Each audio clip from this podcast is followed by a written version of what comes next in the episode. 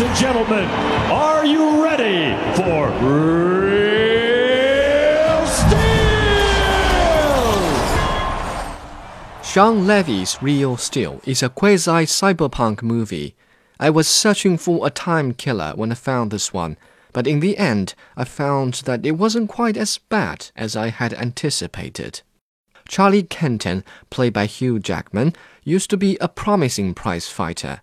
As boxing fans demanded more violence, bloodshed, and extreme fighting, his ascending career was cut short when robots replaced human boxers. That's Charlie. He was toying with Nico. The top contender, number two in the world, and Charlie was dancing with him. Pop, pop, bam, pop. Charlie was floating inches off the canvas that night. He's like a ghost. Nico couldn't even see him. I could. With a rusty robot, Charlie travels to matches and exhibitions around the country, but barely makes a living. To make things worse, he is informed that his ex girlfriend has just died, and that he has to weave custody of his son Max to the child's wealthy aunt. As I've already told you, my, my husband, Marvin, is wealthy, and we can more than provide for Max. Well, I appreciate that, but per Texas state law, without a written will, next of kin retains custody. Charles Kenton. In desperate need for money, he blackmails the uncle and practically sells his right to custody. In turn, he promises to take care of Max for the summer. I'll give you 50 grand tonight when we drop off Max, and the other 50 when we get back in August and you deliver him to us in New York. Pleasure doing business with you.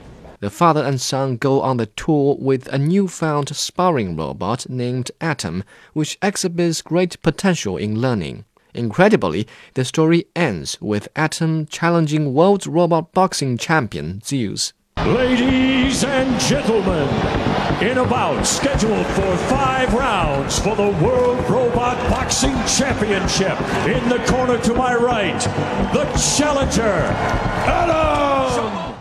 Initially, I thought Real Steel was the kind of film that was just selling the idea of robot boxing.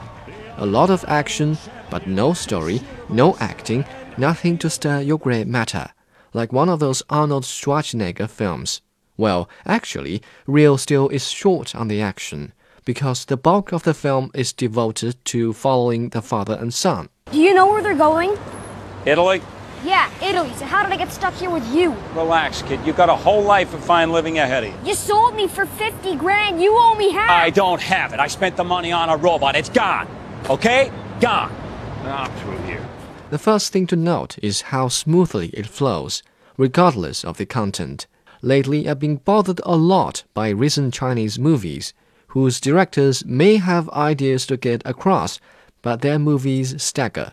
In Real Steel, the action, conversation, sensation, and fun parts are aptly placed so that viewers never grow tired. It is a skill that Chinese directors really need to catch up on. Get in. Whoa. Just get in, will you? Give me the keys first. No, you can wait till I get in the truck. Thanks, Big Pops.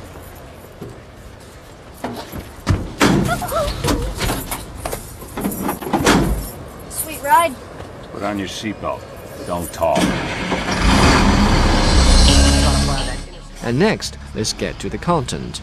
I call it a quasi cyberpunk movie because you get to see underground robot boxing matches and a robot fighting a bull and actors dressed up in cowboy outfits. Ladies and gentlemen, we can't all afford to go all the way over there to Dallas and pay $300 for one of those World Robot Boxing League fights. I can. So I decided that I would bring a robot boxing match right here to our little fair here in San Leandro.